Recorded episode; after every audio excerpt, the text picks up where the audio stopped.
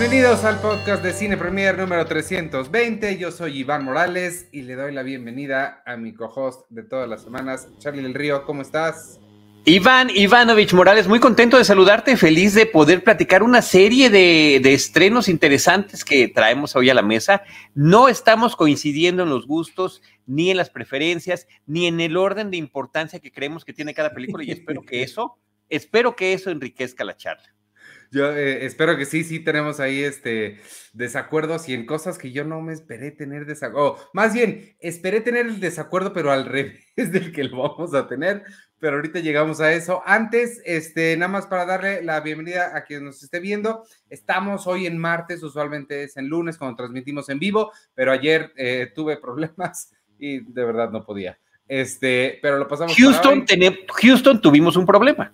Sí, ah, ya exacto, Houston tuvimos un problema, buena referencia a, este, a, las misiones espaciales. Este, em, pero bueno, amigos, cuídense, su salud mental también importa. Y hoy tenemos, ah, además una cosa rapidísima antes que platicarles, vamos a arreglar, esto es especial para toda la gente que es miembro de Patreon, en patreon.com diagonal Cine Premier y quien no lo sea aún, este es un buen momento para inscribirse porque vamos a tener boletos para una función especial adelantada de Animales Fantásticos y dónde encontrar los dos puntos, los secretos de Dumbledore. Este, la semana que entra es la función. El viernes voy a publicar cómo se van a llevar los pases nuestros miembros de Patreon ahí en el Discord. Así que si ustedes o sus amigos aún no son parte del Patreon de Cine Premier, únanse. Y este, ese es solamente uno de muchos eh, beneficios que tienen al ser miembros. Y este, y pues nada, ese era mi anuncio parroquial de la semana. ¿Con qué comenzamos? Porque tenemos mucho de qué hablar. ¿Sabes con qué vamos a comenzar? Lo acabo de decidir con una que yo no vi, para que tengas tu monólogo de la semana. Eso está muy mal, eso está muy mal, pero yo creo que hay que ser breve. Yo creo que okay. ser breve. Se estrenó la película de Morbius, fue recibida de una manera brutal por público y por eh, crítica cinematográfica. Eh, nuevamente se tunden a Jared Leto él está presentando este personaje que, según entendí, no quería, eh, no querían que mediáticamente se le refiriese como un vampiro por parte de, ah, no sé, en términos de distribución de la película y demás. Y pues Morbius siempre ha sido eso, ha sido una interpretación libre de un vampiro. De hecho, la M de Morbius son unos colmillos. ¿Tú lo conocías antes? Sí, yo sí lo conocía porque eh, pues aparecía en algunos cómics de Spider-Man antes de tener ah, inclusive ya su propia serie y demás. No soy experto en Morbius, ni mucho menos, pero me parece un personaje que es interesante. Y a mí, a, a mí me encantan todas las variantes que hay sobre el tema de vampiros en el cine. Creo que en, los, en la década de los 80 hicieron unas cosas increíbles como con películas como Desde los Muchachos Perdidos claro. hasta The Hunger, eh, que sí estaban aportando una forma distinta de verlos. Inclusive eh, hay películas que, que, lo llevaban al terreno de la ciencia ficción, eh, como de vampiros del espacio. Entonces, hay cosas muy interesantes y esta es una de ellas. Un individuo que está experimentando sobre su propio cuerpo, eh, justamente mezclando el DNA humano con el de los vampiros y pues termina teniendo una serie de poderes que no puede controlar o que está tratando de controlar.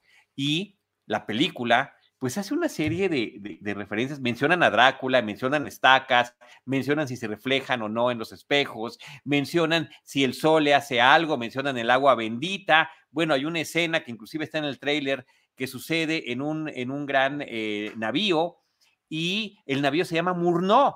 Murnau es el apellido del hombre que dirigió Nosferatu. Entonces, eh, realmente no entiendo, pero bueno, este, ahí, ahí están todos esos referentes. Eh, la película me parece que termina siendo convencional con todo y estas referencias que está haciendo.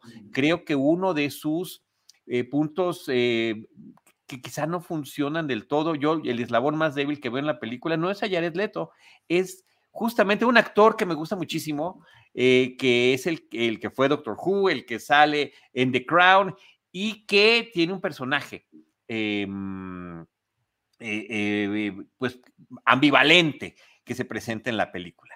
Creo que ese es el que termina siendo como demasiado esquemático, como demasiado simplón y que raya en, en lo ridículo. Entonces, bueno, eh, Jared Harris también participa en la película, o sea, tenemos a dos personajes eh, perfectamente bien identificados con The Crown aquí en la cinta y que, este, mm, y, que, que, están ahí haciendo su, parte, por supuesto. Jared Harris me parece que mucho más, eh, mucho mejor que el otro, que se me escapó su nombre. Es Matt Smith, ¿no? Matt, Matt Smith, justamente. Se me fue, perdón, se me super fue. Entonces, pues ahí está, esta película que creo que no, em, no, no está tan, tan mal, eh, tampoco está tan bien, pero, por ejemplo, hablando justamente de estas cintas de Marvel, cuyos derechos tiene Sony Pictures, entre las que se encuentran las de Venom, Venom 2 me pareció terrible, terrible, lamentable, un poco hasta de pena ajena el, este duelo interno que tenía su personaje. Y aquí, pues nuevamente se trata de una versión más de Jekyll y Hyde, que, que lo hemos visto en el cine, que es más, más que Frankenstein. Frankenstein es el que crea algo que se vuelve contra su creador. Aquí es cuando el científico experimenta contra sí mismo, cuando logra sacar una parte de ti que desconocías.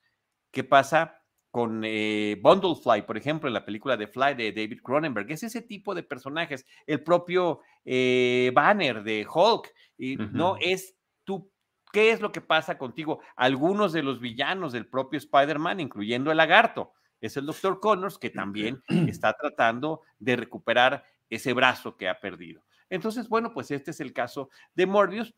Eh, la película, reitero, regular, origen de personaje y lo que termina llamando mucho la atención son un par de escenas, em, no necesariamente postcréditos, intercréditos, ah, que se, incluyen hacia el final de la película, que la termina conectando pues con este famoso universo de Marvel y justamente con el tema de los multiversos. Creo que más, más, allá no, no hay que decir al respecto. Oye, pero nada más una pregunta. Entonces, el, este personaje surge porque el está experimentando con, con vampiros. Y hace con murciélagos. Con murciélagos. Ah, con murciélagos. Ok. Es que eh, creo que me pareció escuchar vampiros, entonces dije, entonces en el universo de Spider-Man existen los vampiros, pero ya. Pues es que al final de cuentas termina funcionando como un vampiro. Claro, claro. Se vuelve una criatura sedienta de sangre y que para poder mantenerse bajo control tiene que, tiene que beber sangre. Ya, ya, ya. Pues a mí la verdad no se me antoja en absoluto. O sea, no logré, ni siquiera hoy, que siempre has elogiado mis poderes de convencimiento, eh, eh, llegaron a funcionar. No, con esta no, ni con Venom 1 ni 2. Lo único, yo lo que sí quería subrayar es, no me parece que sea tan mala como se ha estado diciendo. Sí, sí, sí he escuchado que está terrible, terrible. Ah, así es. No, no está así. Venom 2 está peor. Ustedes que ya vieron Venom 2, pues ah, juzguen. Ah. Este, pues entonces vámonos si quieres a, la que sigue, que ahora sí ya vi, ya vi absolutamente todo. Me gustaría empezar ya que estamos con, Marvel quedándonos en el mundo de los superhéroes. Nos ah, vamos al otro universo de Disney Plus. Ya vimos eh, una semana después el primer episodio de Moon Knight. Mañana sale, mañana miércoles sale el segundo. Este, afortunadamente para mí, mis tiempos nada más lanzaron uno a la vez, entonces solo tenía que ver uno. Eh, Moon Knight es protagonizada por Ethan Hawke, que a mí Ethan Hawke, ah, está la perfecta conexión con el siguiente. Ethan Hawke me encanta y este Oscar Isaac también creo que es de los mejores actores del momento. Y pues no sé, este, ¿qué te pareció Moon Knight? Ah, me pareció un inicio prometedor.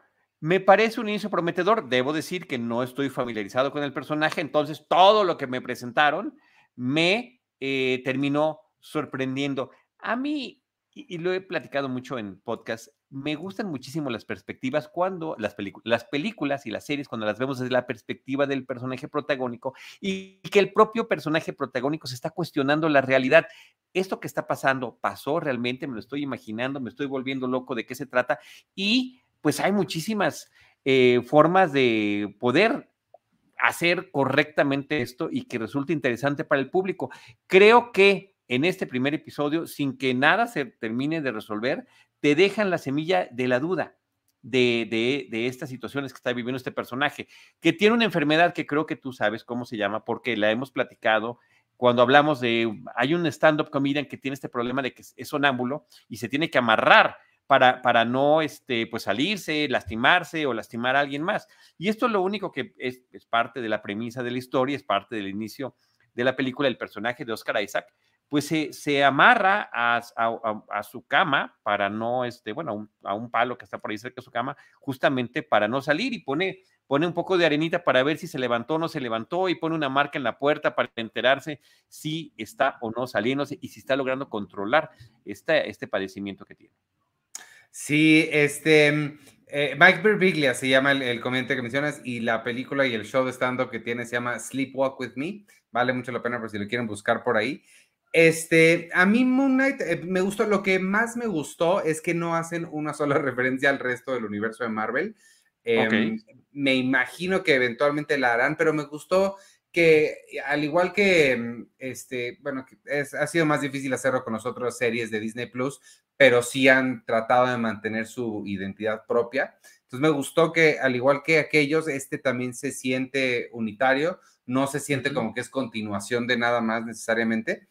Y uh -huh. este, y sí, me imagino que en algún momento lo, lo, conectarán. El personaje de Ethan Hawke me está llamando mucho la atención. Si sí quiero, porque creo, y de nuevo, tampoco sé hacia dónde va, ni estoy familiarizado con, con los cómics, ni mucho menos, pero me da la impresión que es de estos villanos que a mí me gustan mucho, como Thanos fue también, que son villanos que un poquito tienen razón, como que su plan está como muy loco, pero, pero quizá no están, ¿sabes? Tienen como, parten de un lugar no tan ilógico. Entonces, okay. creo que podría ir hacia allá y este, eso me. Oye, me... si acabar con la mitad de los seres conscientes no es tan loco, ok, vamos a. O sea, es que, que si, si, lo piensas, o sea, sí hay demasiada sobrepoblación, sí somos demasiados, nos estamos No, no le sigas, no le, no le sigas. No. Qué bueno que estamos hablando de un tema de fantasía, de ciencia ficción, de cómics, y, este, y vamos a dejarlo ahí. Este, pero sí, sí, sí, me está gustando. Sí tengo intenciones de, de, verla. Sospecho que me va a pasar lo mismo que me pasa con todas estas que sacan un episodio por semana, como Severance, que Severance me está fascinando y me pasa lo mismo. Y que conecta, conecta con esta muchísimo. El hecho ah, de que no, de, pues, que no, no, no sepas ah, claro, qué parte es realidad claro. y cuál no. De claro, claro, claro. Muchísimo. O sea, podría sí. ser muy, Severance podría ser una muy libre adaptación de Moon Knight. Claro, sí, sí, sí, veo, veo, veo, el punto. Este, pero sí, lo que sucede es que pasan semanas en que ni siquiera me acordaba que la estaba viendo. Entonces ya se juntan algunos y ya puedo verlos de, de corrido. Seguramente. ¿Y ya vas al día con eso. Severance, por cierto? Sí, con Severance sí estoy al día. Okay. Ah, bueno, no sé. La semana pasada me puse al día. Yo creo que ya se estrenó claro. uno. Va muy bien, ¿no? Sí, está bien, padre. Va muy bien, va muy esta, bien, va muy esta. bien. Y qué, qué gusto, porque al principio yo veía que salía el nombre de Christopher Walken en los créditos y dije, ¿dónde está Christopher Walken? Y de repente salía un minuto. Y dije, ¿qué? Y bueno, su personaje empieza a tomar una relevancia muy interesante dentro de la serie y él, con la trayectoria que tiene como estrella y personajes tan peculiares que nos ha entregado, me parece que, que, que está perfectamente bien integrado. Y Patricia Arquette, que a mí me, me parece que está sensacional también verla en la serie. Sí, totalmente. Yo de Adam Scott soy muy, muy fan. Entonces, en cualquier lugar que lo pueda ver, ahorita estamos volviendo a ver eh, Parks and Recreation y también es genial ahí. Entonces, este, okay. sí, él me, él, él me gusta mucho. Y este, y pues nada, pues eso, e, e, eso de Moon Knight sí me da curiosidad, sí la seguiré viendo. Tampoco creo que esté cambiando el panorama del entretenimiento moderno, pero, pero ahí va. Ah, bueno, hemos visto un episodio apenas. Y además entiendo que es miniserie, entonces eso me, me, parece también alentador. Ah, ese es buen punto, sí. La que me emociona un montón es este, ¿cómo se llama? La de Obi-Wan. vi el trailer. Obi-Wan. Sí, vi el trailer y me, no tenía ningún interés en verla hasta que vi el trailer y me gustó, sí me latió, dije, órale, puede ser que, puede ser, y no vi la del Mandal, ¿cómo se llama? No Mandalorian, la otra. Este, Boba Fett. Boba Fett. Boba Fett. Sí, a ver sí si la en vi, yo sí la vi. Sí, yo sé. Yo sí la vi. A ver si en algún momento la y veo. viene una nueva serie de Star Trek. Ah, que ¿sí? se llama Strange New Worlds y que sale el 5 de mayo. Hace rato mencionaba que el 5 de mayo salen varias cosas Ah, interesantes. caray. No sé si es el día que regrese Stranger Things. Eh, creo que es cuando sale Obi-Wan, o sea, espero no estarme confundiendo de fechas, pero parece que ese fin de semana va a estar interesante. El 4 de mayo sale Obi-Wan, que es cuando se estrenó Star Wars, ¿no? Pero creo que lo movieron, en fin, no lo sé. Ah. Luego checamos esos datos. Sí. Pero, pues bueno, ahí están las cosas por venir. Pero de lo que ya, ya vimos y ya está, Moon Knight, buen inicio, prometedor, un episodio, vamos a ver. No creo que es demasiado prematuro como para ya darle pulgares arriba o pulgares abajo. Mira, me está diciendo Víctor, tienes que verla, eh, Boba Fett es Mandalorian. Entonces, pues, sí, eso escuché que eh, más que, de hecho, mucha gente se quejó de que dejaba de salir Boba Fett porque se enfocaban en el Mandalorian, lo cual hace que yo quiera verla. Y este. No, bueno, levantó la serie muchísimo su participación. Ah, 25 de mayo, Obi. Muchas gracias, Jax, que ahí nos está mandando varios mensajes. 25 de mayo, entonces 25 de mayo es cuando se estrenó. Algo, algo tiene que ver con algo. Pero sí lo, sí lo movieron un día. Inclusive hubo un video donde salió este Iwan McGregor justamente para, para hacer la mención. Y mira, Ángel López dice, Severance es impresionante, lleva un ritmo muy bueno y el cast increíble. De lo mejor de Ben Stiller, también lo hemos dicho, qué sorpresa ver a Ben Stiller eh, dirigiendo un proyecto como este. Sí, que bueno, eh, Ben Stiller ha dirigido poco realmente, pero todo lo que ha hecho tiene sus cosas interesantes. Sí, bueno, pero además ha dirigido desde el inicio de su carrera. Sí. Este, esta película que se, se, me olvida, emblemática de la generación X con Ethan Hawke. Reality Bites. Reality Bites es dirigida y actuada, tiene un personaje secundario que es medio antagónico, este Ben Stiller. Sí, siempre hace cosas interesantes. Después Cable Guy también fue como malentendida en su tiempo, pero después amada. hasta yo la malentendí en su tiempo. ¿No te gustaba? Eh, me parecía too much el personaje de Jim Carrey. ¿Y la has vuelto a ver y te gusta? Sí, claro, claro, claro, claro, claro. Y bueno, y es gran homenaje, perdón que salga otra vez Star Trek, tiene un gran homenaje a Star Trek, a un episodio que se llama Arena, y es cuando los personajes en, arena, en arena o arena, es cuando se tienen que, tienen que pelear a muerte supuestamente Spock y Kirk. Y aquí también lo recrea, y hasta el personaje de Jim Carrey hace la música que sale en ese episodio. Cuando va a... A Medieval Times. ¿A poco es referencia a Star Trek? Sí. Eh, yo pensé que era referencia a Medieval Times. Mira, claro, exacto.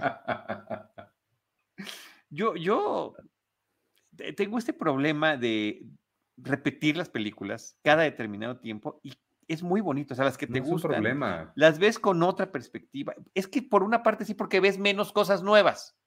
Ah, bueno, ok. Tiene sus, bemoles, pero creo que sí es muy padre apreciarlas. Por ejemplo, doy un anuncio, permíteme hacer un anuncio. el viernes en Cinemanet, Penny Oliva va a estar platicándonos de Toy Story en la serie que estamos haciendo en Cinemanet, de Recordando. Yo he visto Toy Story cualquier cantidad de veces, la vi en inglés cuando salió y después cuando nació mi hijo la he visto en español muchas otras veces más y la voy a volver a ver antes del episodio porque necesito tenerla fresca. Y seguramente le voy a encontrar cosas que no había visto antes. Yo creo que nada más la he visto, no sé, le digo, la última vez que la vi fácil fue hace 6, 7 años, 10, hace mucho. Ojalá que la puedas ver. Sí. Sé que tienes pues muchas ocupaciones, pero si tienes chance. ¿eh? sí, no, de esta, tengo mucho. Es que además en la escuela que estoy estudiando me dejan también ver películas, entonces ya tengo películas del trabajo, películas de acá, películas de la escuela, todo, o sea, sí está, pesado esto. Oye, hablando de películas que puedo estar viendo para mi escuela, este, ¿qué tal? Vi, vi una película que yo, mira, yo actualizo las listas de lo que se estrena en cines cada semana. Esta la vi y dije, no sé qué es esto, no sé quién es, parecía, no sabía si era, ves que luego Cinépolis pasa cosas de ballet y cosas raras así, ah, no sabía qué era, este, tenía un nombre medio sugerente, y dije, en la vida voy a ver eso, y luego escuché que estaba bien padre, que no sé qué, que la viéramos, se llama Traga, se llama Swallow, hicieron, nos hicieron el favor de no ponerle título en español. No, sí le pusieron. ¿Cómo se llama? Sí, sí, ¿Traga y eh, traga otra vez? Algo de tragar y de perfección. trágate tu perfección. Algo así. En lo que tú sigues presentando la película. La perfección no se traga. Eh, este, tragando, tragando, tragando cosas. Bueno. No, es que mira, no, no, no, no, no es lo nuestro renombrar las películas. Swallow, la perfección te traga. Ah, ok. Swallow es una película que habla de un trastorno que se llama trastorno de pica, amigos. Y eso es cuando eh, tenemos la compulsión de tragarnos cosas que no son comida. Mucha gente lo hace con el pelo, mucha, eh, otros con las uñas, esos son como los más comunes, pero hay, hay como otro nivel en el que empiezan a tragarse tierra, este, o cosas pequeñas que encuentran por la casa. Y esto es justamente lo que le sucede a la muchacha protagonista de Swallow. Ella vive en un matrimonio eh, claramente abusivo, tóxico, es una persona sumamente sola. A lo largo de la película te vas enterando por qué y comienza a tragarse cosas. Todo empieza con una pequeña canica. No, empieza eh con un, con un cubo de hielo. Ah, claro, claro, sí, claro, empieza antes con el hielo. Empieza con un cubo de hielo, sí. Es una progresión interesante. Totalmente, sí, claro. No, no, no me acordaba del hielo. Este, me pareció muy buena la película, me pareció fantástica. Creo que retrata muy bien ese trastorno y no hace esta cosa que hace muchas películas de Hollywood, que es llevarlo al extremo y entonces llega la familia gritando y pasa y esto, sino que lo mantiene todo, creo que en un, en un nivel bastante, eh, bastante creíble y, y, racional. Me, me, gustó bastante. Entiendo que la película es de corte independiente. Sí, claro. Eh, se nota de manera muy equilibrada una, una economía de recursos y un trabajo perfeccionista como el título nos está mencionando en español. Es decir, estamos ante una fotografía donde la cámara está perfectamente bien ubicada, todo está en su lugar en el escenario que estamos viendo, principalmente esta casa de un ricachón que se casó con una chica, eh, la protagonista, de menores recursos económicos y que la tiene en esta especie de jaula de cristal, de jaula de oro. Eh, donde ella pues su único eh, ocupación es esperar a que se desocupe el esposo para poder llegar a la casa mientras ella limpia o mientras ella está decorando. Ella también cuando empieza la película, todo esto es parte de la premisa, se embaraza, esto genera el, el interés por un nuevo heredero por parte de los suegros y del esposo. Es, ella parece que es un objeto más dentro de lo que todos ellos poseen. Y eh, pues vemos este abuso que, tú mencionas, el hecho de que sea ignorada, están en una cena, ella empieza a hablar y cuando apenas va empezando a explicar, le interrumpen. Llega el esposo de trabajar y él no suelta el teléfono mientras ella está hablando. Más la carga eh, de vida, la carga emocional que ella ya trae de su propia experiencia personal, de la cual pues no quiere hablar y que como espectadores vamos a ir adivinando y descubriendo, no adivinando, descubriendo a lo largo de la película.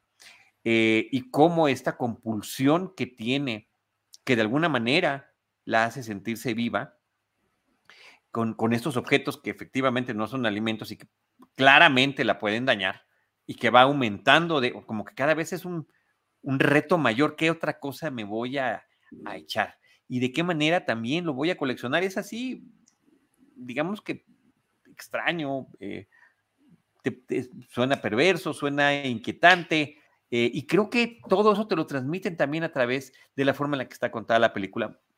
En esa economía de recursos también hay economía de palabras. y, una gran expresión eh, facial de ella con, todo lo que está viviendo. Y visualmente la, la, cámara está muy controlada. Creo que de lo que se trata es de control. El, la, necesidad esta de tragarse cosas creo que viene del control, de una búsqueda de algo tengo que poder controlar en mi vida y, este, y esto puede ser una cosa días y eso se refleja, eso, esa temática se refleja también en el manejo de cámaras, en la puesta en escena, en, en donde todo se siente muy, muy controlado. Eso me, gustó mucho. El diseño de producción también está si estuviera simétrico, parecería película de Wes Anderson. Este, y creo que. No, colores más este pastel. Ajá, exacto. Pero sí, creo que está reflejado todo muy bien. Y la construcción que hacen de la muchacha, de cómo ella, em, no solo cómo va aumentando este trastorno que tiene, sino cómo nos van revelando las cositas que informan sobre por qué es así, también creo que está hecho de una manera muy inteligente. Las cositas que informan y las cositas que traga. Mire este comentario de Jax Yael. Dice, la metáfora de tratarse la angustia trasladándose al terreno físico de forma extrema. A mí, fíjate que me recordó em, la película Secretaria con Maggie ah, Gyllenhaal. claro, claro. Este, que ya, pues, eh, se lastimaba, ¿no? Como para sentirse viva y llega este personaje de James Spader, que es su jefe, y, y entonces se convierte en un tema sadomasoquista, ¿no? E, e, es, esos trastornos donde claramente te estás haciendo daño. Uy, nada más faltaba que hubieran puesto a James Spader aquí, ya tendría su trilogía de trastornos, porque pues Sex Lies and Videotape también es de, ese es un trastorno sexual, ¿no? Pero... Sí, no, él mm, trastornado nos ha presentado muchas veces este, a, muchos, a muchos personajes. Inclusive desde sus, eh, mm, previo a Sexo, Mentiras y Video, en las películas de John Hughes, cuando salía también de ricachón, manipulador, este, en estas historias de preparatoria, no me acuerdo si era en Sixteen Candles o en alguna de esas, este, donde, ya aparecía. Sí, la que, la que sí me sorprendió ver aquí, justamente por el corte independiente de la película, es este, eh, Diane Lane, se llama, ¿sí, verdad? Em, me sorprendió verla aquí, porque pues ella usualmente, digo, es la mamá de Clark Kent, ¿no? usualmente ya está en películas como mucho más, eh, de, más grandes, de más, más, de mayor presupuestos y demás. Entonces me gustó verla aquí, creo que además hace un muy buen trabajo como la mamá del... del la suegra. El esposo, la suegra, exacto. Y bueno, y, la actriz protagónica que se me está escapando su nombre, eh, Hayley Bennett. Yo no la conozco, ¿eh? ¿Sabemos de dónde más? o, no la habíamos visto nunca acaba de. Eh, hay esta película. Em, ¿Cómo se llama el, el, el, Spider-Man más reciente? Andrew Garfield, Tom Holland. Tom Holland. Hay una película de Tom Holland, El Diablo, no sé qué cosa, de Netflix, buenísima. Y ella sale aquí en esa, película también. Creo que sí sale ya en varias cosas. el, Diablo. Sí, medio, medio me suena, pero estoy pensando en, en la de Alan. Ay, no, olvídalo. No sé en qué estoy pensando. En otro. David Mamet. Este, pero no, nada que ver. ¿Cómo se llama? When the devil knows the, you're the devil all the time, the devil all the time. Esa. suena the devil, all the time. Sí. Que de hecho la, la filmó después de Swallow. Swallow, por su mismo corte independiente y temas de distribución, no había llegado aquí a México. El Diablo a todas horas. Gracias, Berenice García. Sí, vi que era ya de hace un par de años, eh, apenas se está estrenando aquí. Entonces, este, para los que estén poniendo atención a las listas de fin de año y estas reglas arbitrarias en el que las fechas las deciden las distribuidoras mexicanas, esta película cuenta como 2022 por alguna razón. pues porque se está estrenando. No, había, no ha habido otra manera de verla, o formalmente hasta ahora. Ni, tampoco la había traído ninguna plataforma. Muy interesante película, muy interesante realmente.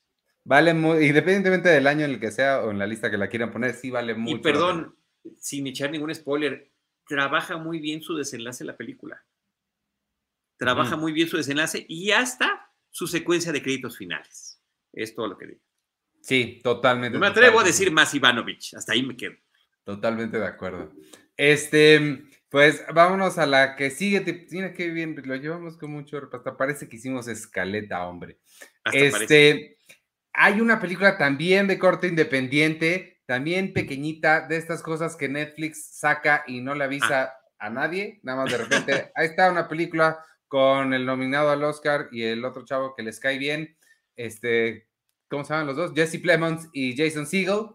Y se llama, mira, este, busqué el nombre en español, porque en inglés se llama Windfall, en español le pusieron eh, Frutos del Viento.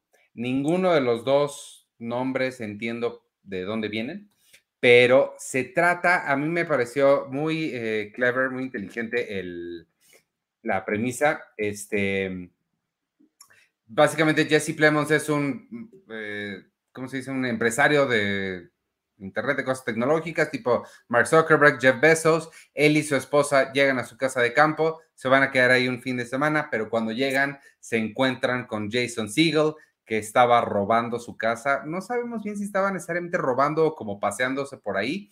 El chiste es que eh, pues Jason Segel los agarra, los amarra, los tiene de, eh, pues, atrapados ahí un poquito medio, los mini los secuestra y me encanta porque nada más les voy a contar esta parte que de verdad yo estaba botado de la risa. No estoy seguro que toda la película sea una comedia, pero al menos esta parte lo es y es eh, Jesse Plemons, el millonario, le empieza a dar consejos sobre cuánto dinero debería pedir por su rescate, porque le dice, es que quieres 150 mil dólares, eso no te va a alcanzar, ¿para, ¿para qué te va a alcanzar eso? No, no, tienes que pedir mínimo 300. Pero entonces, empiezan a discutir y le empieza a dar consejos, me encantó esa secuencia.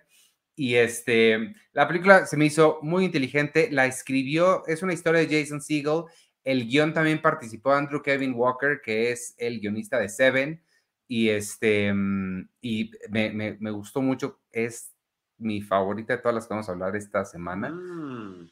pero tú me dijiste que no te había gustado. No, me encantó. Fíjate, estoy checando la traducción de Windfall y tiene dos. Una es la fruta caída y la otra es ganancia inesperada.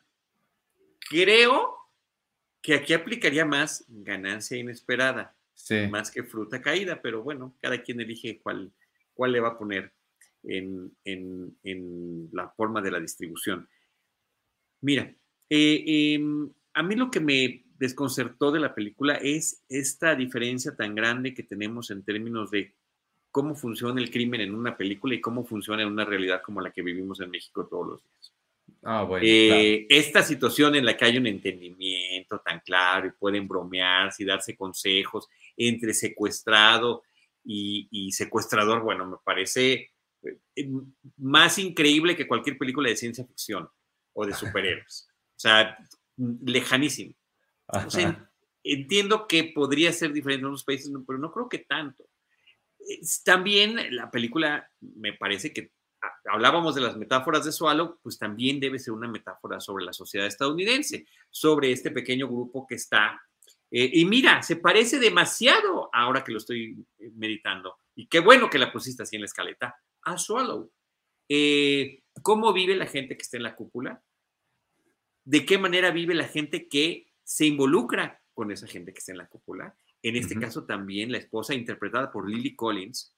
Lily Collins, la hija de Phil Collins, quien ha ganado pues este, este, esta fama por la película, por la serie Emily in Paris, que ya lleva 12 temporadas ahí en Netflix, a mí divertida, simplona la serie, pero muy divertida. Y ella es, su personaje, me parece que es encantador.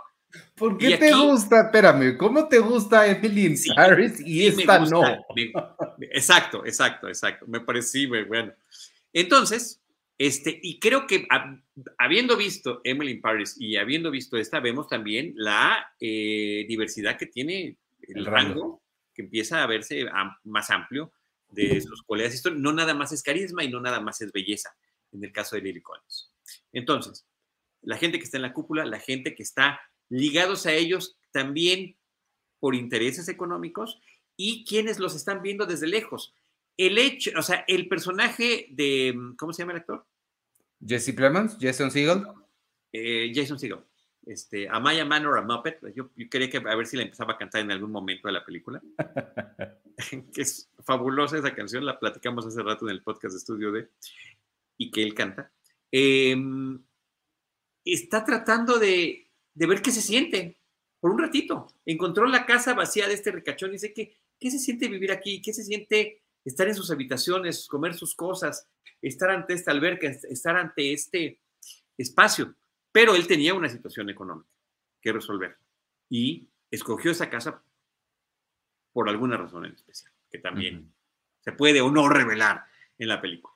Entonces, creo, que ese es el tema, más que haya esta verosimilitud con eh, la forma en la que realmente sucedería un crimen de esa naturaleza.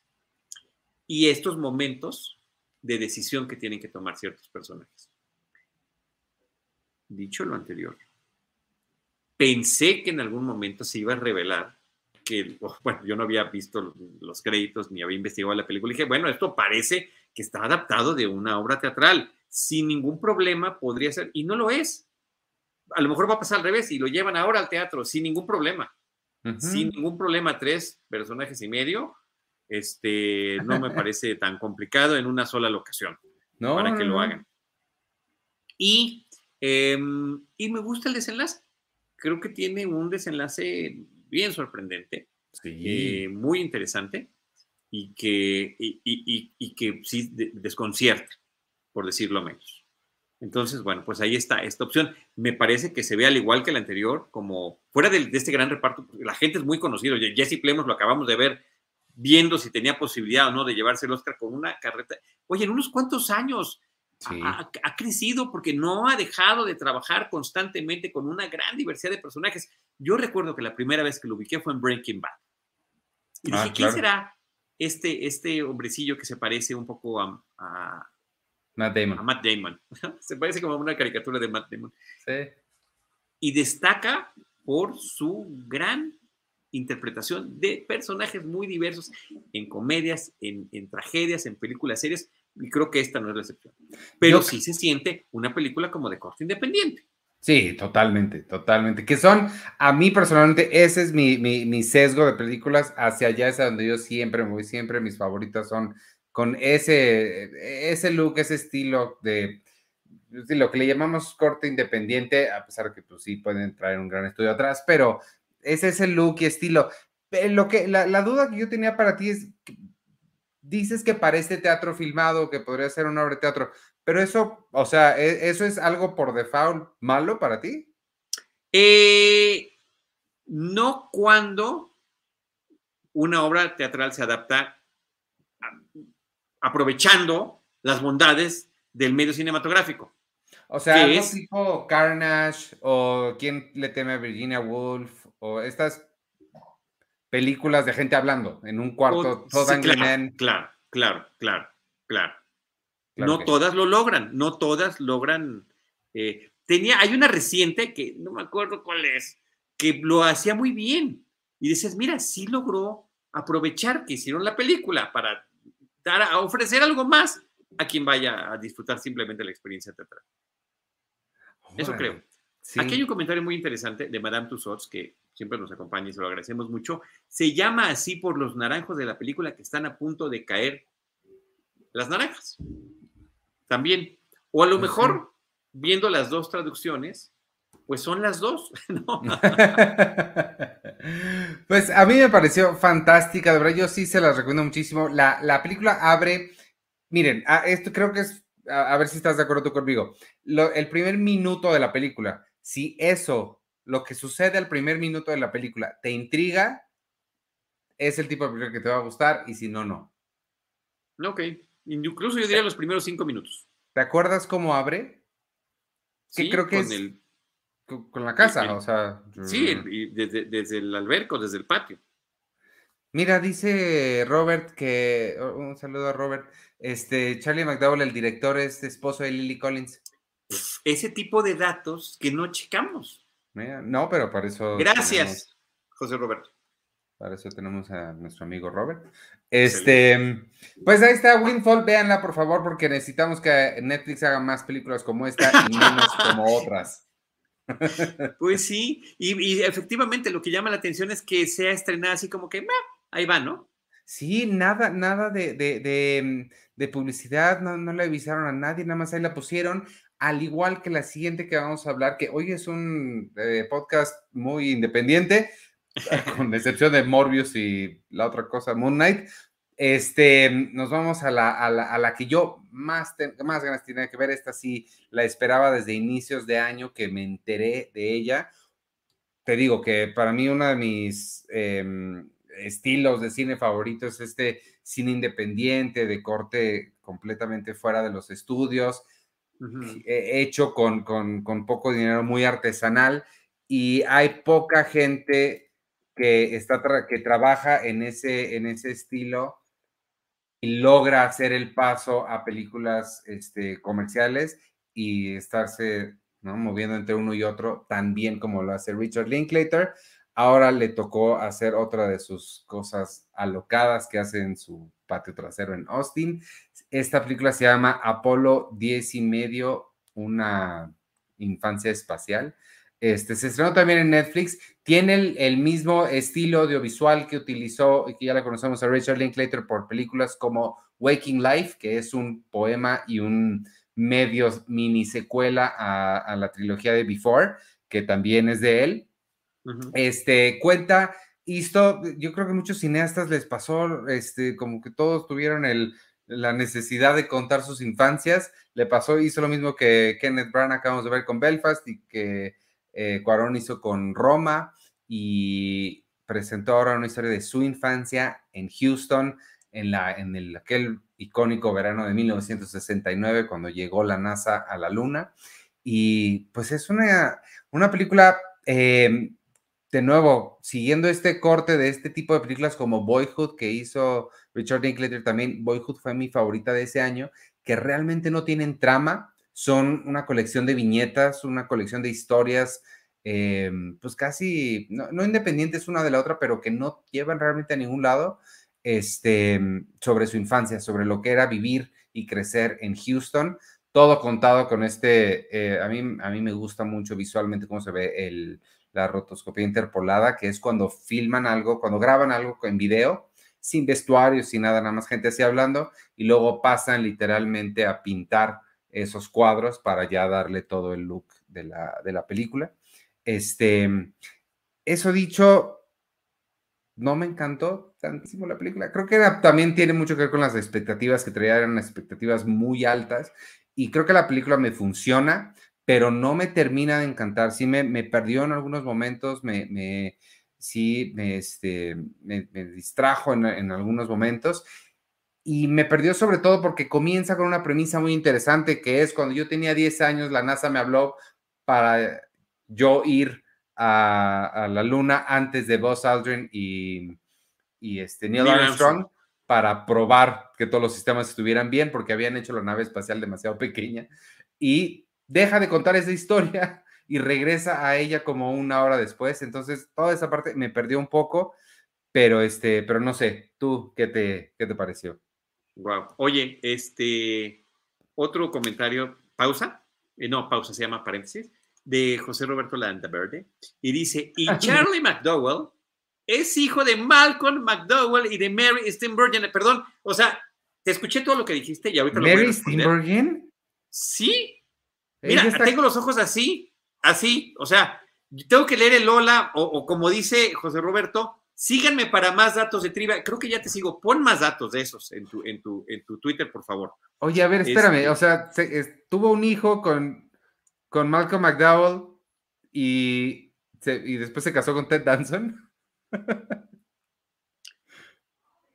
Ahorita sigues a Roberto y ya te, va a te va a dar toda la información.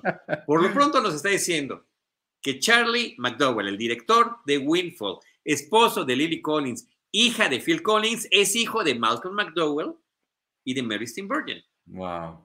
De Alex de Naranja Mecánica, ni más ni menos. O sea, eso es realeza cinematográfica. Sí. No me vas a decir que no. No, no, no.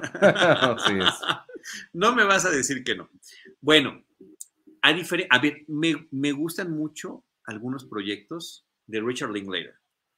La, me vuelve loco la trilogía de Before, After y ¿cómo es? Before Sunset, eh, Before Midnight y Before Sunrise. Ah, me volvieron loco y, haberlas visto en una vida justamente donde pasan siete años, creo que entre cada película. Nueve. Los ¿eh? Nueve.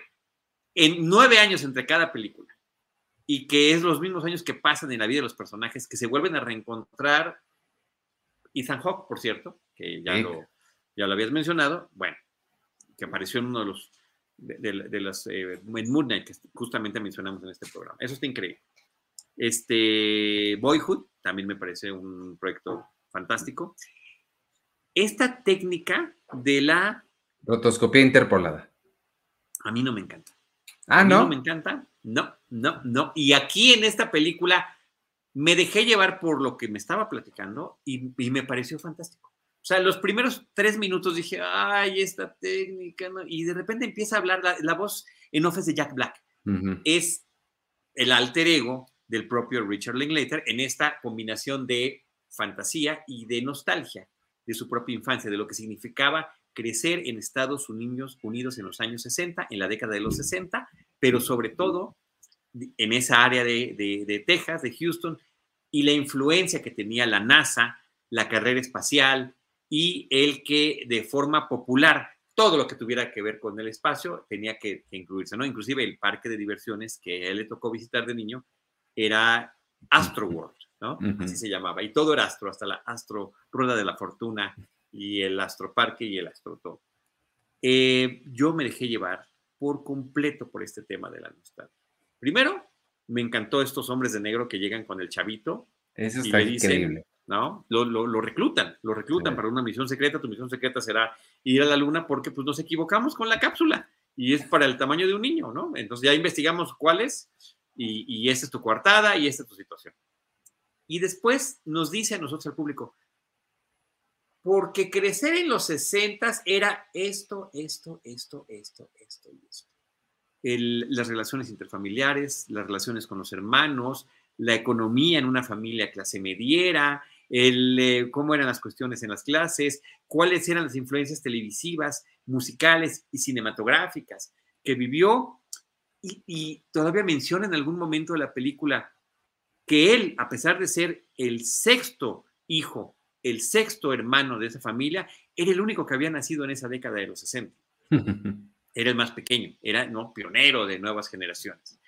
Eh, esa forma en la que él vivió en los 60 en Estados Unidos es la forma en la que vivimos en México en los 70 y en los 80 Hay tantas cosas que son similares, inclusive las películas y las series de televisión y la música. Todo llegaba de manera tardía a nuestro país eh, y reiterativa y repetitiva esos homenajes que hace a las películas y a las series y a la música están sensacionales. Iván, me, llegaron hasta los huesos. El sentido del humor con el que está contando las cosas, porque hay una serie de ironías constantes que está haciendo. Doy un ejemplo. Está hablando de que esa zona, esos suburbios de Houston, pues no había nada. O sea, no había nada antiguo. Todo lo que se hizo ahí era nuevecito y del momento en una gran planicie. Y cuando ellos hacían alguna casita con los que quedaba de madera de las, de las casas que efectivamente construían allí, en lugar de hacer una casa del árbol, pues no podían, porque y te, enseñan los arbolitos, ¿no? Apenas estaban creciendo. Las casas de los árboles estaban a unas cuantas décadas de distancia todavía para ese suburbio.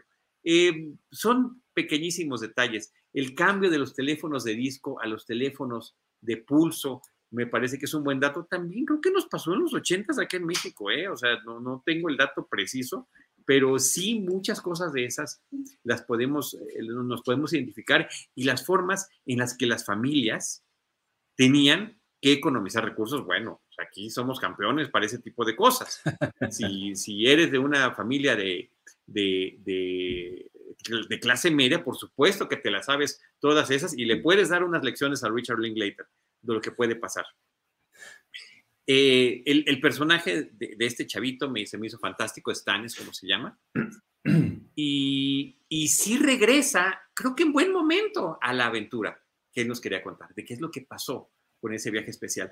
Aderezado con música pop y rock de, eh, de, de toda la década. O sea, a ver, 1968 es el año en el que se estrena 2001 y El planeta de los simios, dos películas que son pilares de la ciencia ficción cinematográfica y a partir de las cuales cambia la forma en la que público y crítica vemos ese género que antes era menospreciado porque eran como películas clase B previamente. Y resulta que él va a un cine donde estaban las dos al mismo tiempo. No sé si eso llegó a pasar realmente. Las dos son del 68, según yo se estrenaban a destiempo, pero bueno, ahí se da ese tipo de libertades. O como cuando la, abuelita los llevaba a ver La novicia rebelde, dice, yo no sé si la estrenaban a cada rato o estuvo así muchísimo tiempo, pero siempre íbamos con mi abuelita a ver La novicia rebelde y también les llevaba su comidita. Eh, esa sencillez que tiene la película en sus detalles más íntimos es lo que terminó este, pareciéndome apasionante. Sí, creo que em, el gran talento que tiene Richard Linklater, creo, es para contar estas historias muy simples, de una forma que no se sienta eh, cansado, que no, que, no pese. aparentemente simples, ¿eh? Aparentemente simples. Exacto, aparentemente simples como, como justo la, trilogía de, Before. Y, pero eso fue lo que me hizo un poquito ruido de esta, porque sí me pareció un, poco pesada. La otra que, hizo con este em, técnica es eh, A Scanner Darkly que es una adaptación de una novela de Philip K. Dick, eh, también de ciencia ficción. con Robert Downey Jr., esa también me cansó. Entonces, estoy pensando que tal vez la, técnica esta, aunque me gusta visualmente, tal vez sea lo que me cansé. Este, y lo que decías del humor, em, sí me gustó mucho, pero yo, yo eh, es que no sé, conociendo lo que ha hecho en comedia él, el, remake de Bad News Bears, eh, la Escuela del Rock, esperaba como un poquito más, quizá, quizá por ahí. Em, también me hizo un poco de ruido y se me hace raro de, él, como que esperaba también un poco más, que em, a diferencia de lo que hizo Kenneth Branagh en Belfast, su infancia no la, o sea, sí la contextualiza en el, en el, eh, con todo lo de la NASA y demás, pero aún así la siento muy en la periferia y sí llegó un momento en el que me empecé a cuestionar, o sea, como por qué queremos nosotros ver su infancia. Pero ahorita que tú estás hablando, creo que es posible que ahí yo haya sentido esa desconexión porque no había nada con lo que yo estuviera bueno, ahí haciendo una También hace referencia a los grandes temas políticos del momento y sociales e históricos, la invasión a Vietnam, la intervención estadounidense en Vietnam. Dice, pero lo veíamos en la tele, pero pues como niños sentías que nada más estaba allí. Serían otras generaciones las que estarían más interesadas en eso. Y entonces habla de su hermana mayor, que es la que está politizada, la forma en la que los papás ven eh, eh, las realidades y cómo ya se contraponen con la de los hijos y cómo también se contraponen con la de los abuelos. Esa parte a mí me pareció divertidísima cuando va con el abuelo y el abuelo le está explicando cómo enderezar un clavo, porque hay que cuidarlos, o sea, todo lo, todo lo que podamos reutilizar, incluyendo, creo que hasta mencionan en algún momento toallas desechables, bueno, se pueden secar y se pueden volver a utilizar. Eh, y decías que mis, mis abuelos vivieron la Gran Depresión y pensaron que en cualquier momento podría volver a suceder. Entonces, cualquier cosa que podía ser utilizable, que además no está nada mal, por cierto, tiene muchos apuntes. Iván Sí. oye, ya la vi dos veces, no pude evitarlo. Órale. No pude evitarlo, me le eché nuevamente. Eh, em, y ahorita que acabemos de platicar, te voy a decir una teoría que tengo además sobre, sobre la misión espacial del, niño, que, me pareció muy interesante. Lo que, lo que sí me gustó mucho y es algo que comparte con eh, Había una vez en Hollywood, que también es la versión de Tarantino de su infancia. Aquí él no se puso como personaje en la película, sino nos cuenta lo que estaba sucediendo, según él, cuando él era chiquito. Este, pero comparten esta, se sienten como estos hangout movies, como películas que puedes ver cachar en cualquier momento y nada más quedarte un ratito con ellos, que estás pasando tiempo con los personajes sin necesariamente seguir ningún tipo de trama, que de nuevo, Linklater lo hizo muy bien en Dazed and Confused, en sus, eh, en, obviamente en Slacker, que fue su primerita. Este, entonces creo que esa cualidad que tiene me gusta mucho, que sí la puedes agarrar en cualquier momento y nada más pasar un rato con estos personajes que si te caen bien y esperemos que te estén cayendo bien, Em, la, disfrutas cuando sea en cualquier momento. Pero sí hay una historia aquí, Ivanovich. Sí hay, mis amigos, mis amigos melómanos, los están clavadísimos con el rock. Bueno, hubo uno que hasta anotó todas las canciones conforme iban saliendo en la película, le encantó la lluvia de referencias musicales que tienen. Y a mí, que crecí viendo eh, las repeticiones de las series clásicas de los 60 ahí te mencionan Star Trek, La Dimensión Desconocida, eh, Bonanza, eh, el Superagente 86, todo eso está referido en la película y de una manera más las, más las referencias fílmicas, más lo que significaba ir a un, este, em, eh, ¿cómo se llama? Autocinema, no lo sé, o sea, me pareció un deleite la película, de verdad, no me la esperaba, tú me la dijiste cuando, ¿de qué películas hablamos? Hay estos estrenos, yo ni sabía que venía una nueva película de Richard Linklater. Y cuando vi los primeros minutos con esa animación, dije, chin, no, bueno, se me olvidó que estaba esa animación. Se me olvidó que estaba. Y por otra parte, conecta muchísimo con esta película que también tú recomendaste mucho, eh, la, del, la del Festival de Musical de Harlem, eh, ah, que ganó el premio a la mejor, al mejor documental en esta más reciente entrega de los premios Oscar, donde justamente así como se enaltecía el tema de la carrera espacial, la llegada del hombre a la luna, se cuestionaba. Y aquí aparece uno de esos cuestionamientos que parece sacado de ese mismo documental o de esos mismos eh, eh, recuerdos televisivos. ¿Para qué, O sea, ¿usted qué hace aquí en el Festival de Música? Pues, ¿qué me importa que el hombre vaya a la luna? O ¿cuánta gente podrían alimentar con lo que están gastando para eso? Al mismo tiempo es un homenaje a toda esa gente que trabajó para la NASA. Te mencionan cuántos cientos de miles de personas trabajaron en la NASA y por qué tenía que haber alguien encargado de la entrada y salida de los materiales o alguien, una señora que cosiera las, eh, los logotipos hechos parche en los trajes de los astronautas. Y también la, la, tragedia, a ver, todo ese esfuerzo que se hizo y solamente el hombre viajó a la luna entre el 68 y el 72, apenas poco más de una decena de personas. Te, deja muchos eh, datos e inquietudes. de lo mejor que he visto. O, sea, obviamente hay una historia, pero a lo que me refiero es, no tiene una, eh, sí, una narrativa como más tradicional, supongo que es lo, un poquito lo que, lo que esperaba por la premisa. Evidentemente muchas, y lo, he estado diciendo aquí varias veces, muchas de las películas de Richard Linklater no tienen una narrativa convencional, em, pero esta creo que sí lo esperaba por la premisa que maneja y sobre todo porque creo que a mí no me sucedió lo que a ti sí, que estas eh, menciones o referencias que hay a las otras cosas, a mí se me hicieron como la muy, muy vacías. O sea, la referencia nada más es tal, literal, la referencia de todas esas series de televisión que menciona, literalmente es mencionarlas y ya, y se va a otra cosa.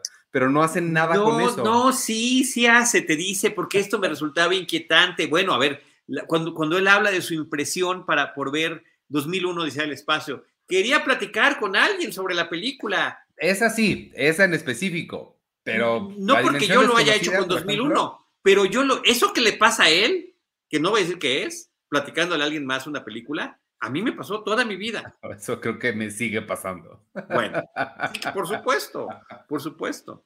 Qué bueno que al final de cuentas encontramos un espacio donde lo podemos compartir con otra gente, con más personas como nosotros. Como por ejemplo, Mira este comentario. Dice Wendy González, me gusta que hablen de cine independiente. Ay, a mí también. Y creo que sin querer se juntaron, fue sin querer que se juntaron todas estas que estamos platicando el día de hoy. O Nietzsche Morgado dice, 100% de acuerdo contigo, Charlie, Apolo 10 y medio está genial, me sentí súper identificada con toda la cultura pop y el ambiente deben verla. Eh, eso sí voy a, eso, sí debo decir. No me encantó eh, Apolo 10 y medio, pero a mi gusto es, o sea, estoy infinitamente más interesado en esto que Morbius. Oye, y también, ahorita que también estos temas de, que no nos entendemos entre generaciones, creo que también está padrísimo podérsela recomendar. Yo se, yo se la puse a mi hijo, por ejemplo, que tiene 11 años, pero gente de diferentes edades y diferentes generaciones, que sepan cómo crecimos todos y por qué nos cuesta trabajo entender cómo crecen otros. No porque esté mejor una que otra. Ahí mismo te lo está diciendo, mira cómo, le, mira, como, mira cómo soy yo y vamos a vernos cómo estamos ahorita. O sea, yo sí crecí teniendo siempre algún niño que tenía el brazo enyesado o la pierna, incluyendo mi hermano. Y ya, no, ya, no, se, ya no se rompen los, los brazos los niños. Ya no pasa. ¡Qué bueno! ¡Qué bueno! Pero este, ¿sí me explico? Sí, claro, claro, claro. Vayan, salgan a jugar este, tengo ocho hijos, pues que los otros seis cuiden a los cinco y yo me quedo con el chiquito, los chiquitos en la casa limpiando. Eh, no había pensado eso. Yo también recuerdo en mi escuela, a cada rato había alguien con algo roto, pero no sé los niños ahora, no convivo con... Pues, yo tengo un hijo y no recuerdo, él ¿No? ni tus amiguitos tampoco. Wow. Porque mis amigos que tienen hijos están muy chiquitos para haberse roto algo, cuatro años, cinco años. Órale, pues igual y ya los cuidan más. Pues ya les ponen. sé que mi amigo le pone casco a su, a su niña en la bici, en el triciclo, en todo, así para que desayune le pone casco. Entonces, sé que los cuidan más. Bueno, te habla de esa generación que no usaban cinturones de seguridad, que metían a todos los niños en la pick-up para ir a la playa. O sea, véanla. Véanla, véanla y opinen, está bien padre. Sí, sí, véanla. Véanla también de nuevo para mandarle el mensaje a Netflix de este es el tipo de cosa que queremos, por favor, menos de parecen niños, o no sé cómo se llama la, esa de Adam Sandler, y más como la otra de Adam Sandler que se llama Uncut Gems y como esta y estas joyitas independientes que, que siempre, o sea, de nuevo, quiero matizar esto muy claro, no quiero que me vayan a decir, es que no te gustó, o sea, sí me gustó, nada más el, la balanza está diferente, pues, pero obviamente valen mucho la pena estas películas. Y déjame decirte algo más, Ivanovich, a partir de esta plática que tuvimos tú y yo y quienes nos están estado acompañando, revaloro Windfall. o sea, ah, le, sí termino dándole otra lectura. Qué bueno, porque está bien padre. Sí, y espero que tú también hagas lo mismo con Apolo 10 y medio. Sí, totalmente, totalmente. Ya me, sí me dieron ganas de volver a verla, como para... no, es que a ver, te voy a decir por qué la vi dos veces. La vi, la vi solo y dije, Dios mío, se lo, se lo tengo que poner a este chamaco. Sí, claro, sí, sí veo ese punto también. Y, y, lo hice, por supuesto. Ah, pues sí, este, pues, ¿algo más de Apolo 10 y medio, una infancia espacial o ya con eso? Véanla, véanla, véanla, véanla, véanla, véanla. Eh, no sé en qué mes estamos, ya no sé en qué día vivo. Ya se fue mi lista del top 10 del año, por lo pronto. Sí, bueno, eh, estamos en, en, abril, Charlie, debería estar en abril, En abril, en abril 2022. En la mía también, eh, dos de este episodio, digo, llevamos poquito tiempo, pero Windfall y esta, este, es posible. Pensé que, ibas a decir Morbius. Ah, sí, cómo no. Ahorita la pongo. Este, pues entonces vámonos despidiendo. Si te parece bien y estás de acuerdo, les digo rapidísimo, eh, esta semana llega Cines Desesperada, que es una nueva con Naomi Watts, y Sonic 2, más Sonico, supongo. en Star Plus, el, este está interesante, se fue directo a plataformas Los Ojos de Tammy Faye. ¿Ya la viste? No, aún no la veo. Ah, entonces la platicamos en el próximo episodio, que no sé cuándo va a ser, pero cuando sea, por favor. La tenemos que platicar. Totalmente. Miércoles 6 de abril llega Los Ojos de Tammy Faye directamente a Star Plus. En Netflix, nada más la temporada 5 de Élite. Y en Prime, este, nuestra redactora Brenda me pega si no les digo que Laura Pausini, un placer conocerte, se estrena el 7 de abril ahí en Prime. Además, lo más importante, el 8 llega no solo Sin Tiempo para Morir, sino toda la colección de James Bond. Las otras 24 películas, las 25 películas oficiales de James Bond, al fin nuevamente disponibles en algún lugar, están en, van a estar en Amazon Prime Video. Deberíamos hacer un podcast especial. ¿Qué te parece? A ver, ¿cómo verías? Tengo esta idea. Es más, no es mi idea, pero voy a decir que es mi idea. Que hiciéramos aquí en Cine Premier un podcast donde platicáramos de cada una de las películas de James Bond, de preferencia en orden cronológico, aprovechando que se estrenaron en eh, Amazon Prime Video. Vendido. Se podría llamar, se podría llamar James Bond, una misión a la vez. Totalmente. Le podemos decir a Jaime Rosales que nos produzca ¿Y qué te parece Carlos Gómez Iniesta? Y que entre los tres las platicáramos. Me encanta la idea. Ok. Para ya, es una ya es una realidad. Sí, para quien no entienda el chiste, llevamos ya varios meses haciendo esto justamente. La semana pasada hablamos de Moonraker, James Bond en la luna, que se conecta con esta. En el espacio, en el espacio. En el espacio. Este, y pues está padre la, revisita que, estamos haciendo. Este, entonces, véanos ahí, James Bond, una misión a la vez, eh, jueves de cada 15 días, nos toca la semana que entra, amigos, y pues... Llevamos 17 episodios, llevamos 17 episodios allí. Sí, ya un buen rato que, que lo hemos estado haciendo. Este, y pues demás cosas, déjenme poner ahí los agradecimientos a la comunidad de Patreon de abril. Recordarles que se unen, unan a patreon.com diagonal cine premier. Vamos a tener el viernes, les aviso ahí en Discord cómo llevarse los boletos para la función adelantada de Animales Fantásticos y dónde encontrar los dos puntos, los secretos de Dumbledore. Em, ¿Qué más anuncios tengo? Ninguno, nada más. Eh, espero que no. Vámonos entonces. nada más. Em, ah, eh, ah ya me ¿Qué fue todo lo que mencionamos hoy? Hoy hablamos de Windfall, de Morbius, de Moon Knight, de Apolo 10 y medio y de Swallow. Perfecto. Este... Ángel López dice que le dieron ganas de volver a ver los Goonies. Sí. sí es que... Espero que ya hayas visto, Ángel, eh, Apolo 10 y medio. La estoy recomendando mucho. Ver cosas por nostalgia también es bien padre. Y hablando de eso, este viernes nos toca, eh, mientras tú estarás hablando de Toy Story con Penny, yo voy a estar hablando con Víctor de todavía no le digo qué ver y me preguntó hace rato y le, dije, te prometo que te digo ahorita. Díselo, díselo aquí en vivo. no le dije, este, no, porque todavía no decido. Qué aquí está él, aquí está él, ya decide, decide. Yo creo que, que, el público vea cuál es tu proceso de, de, definición de temas. Es que no sé ni cuál es mi proceso, es que no he tenido tiempo de ponerme a ver de todas las que quiero ver de los 90. Estamos revisitando películas con las que pasamos nuestra adolescencia en los 90. El silencio de los inocentes, ¿ya? ¿Ya la, ¿ya la platicaron? No, esa no la hemos platicado. Ahí está. Déjame ver. Yo les ayudo. ah, no, ya me acordé que quería. Apolo 13, Apolo 13, porque era el, por la, esta, porque estaba pensando en la NASA. Víctor, aquí te digo enfrente de todos, el viernes vamos a hablar de Apolo 13, este, en Cine 90 y nos vemos la semana que entra. Vámonos, yo soy Iván Morales y me pueden seguir en arroba Iván Morales y en todas las redes sociales de Cine Premier, arroba Cine Premier con la E al final. Gracias por acompañarnos. Nos vemos la semana que entra y despídete tú. Muchísimas gracias, eh, Ivanovich. Yo soy Charlie del Río, me pueden seguir como arroba Charlie del Río, también en arroba Cinemanet. Eh, Misa Domínguez nos dice que sí, que los niños se van rompiendo los huesos conforme van creciendo. Muchas gracias por ponernos al día. Yo sí todavía no tengo la experiencia. Y pues nos esperamos, ¿no? La próxima semana o en el próximo episodio. Adiós. El podcast de Cine Premier es producido por Cine Premier y Producciones Jimba. Consulta todo nuestro contenido en cinepremier.com.mx.